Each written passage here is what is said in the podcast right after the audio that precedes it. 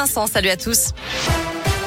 À la une, une enquête ouverte pour enlèvement et séquestration après la disparition d'une adolescente de 17 ans en Mayenne. Partie faire son footing hier vers 16h, elle n'est jamais rentrée chez elle. Un homme a été placé en garde à vue d'après la procureure. 200 gendarmes sont toujours mobilisés pour retrouver la jeune fille. Pour le moment, aucune piste n'est écartée.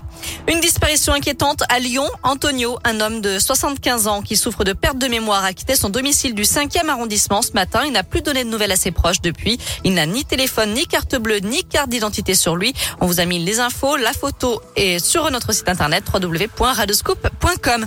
Dans l'actu aussi, Pierre Botton va bientôt sortir de prison. L'ex-gendre de Michel Noir, ancien maire de Lyon, avait été condamné pour avoir floué son association d'aide aux prisonniers et détourné de l'argent de ses sociétés. Il doit être libéré à la fin du mois sous le régime de semi-liberté. Pierre Botton avait défrayé la chronique dans les années 90, impliqué dans une vaste affaire politico-financière. Il a été condamné plusieurs fois, notamment pour abus de biens sociaux. Les réquisitions sont tombées au procès du meurtre de Mireille Knoll, l'octogénaire juive tuée de 11 coups de couteau à son domicile parisien en mars 2018. Un meurtre particulièrement sauvage d'après l'avocat général qui a requis la prison à perpétuité et 18 ans de réclusion à l'encontre des deux accusés. Le verdict est attendu demain.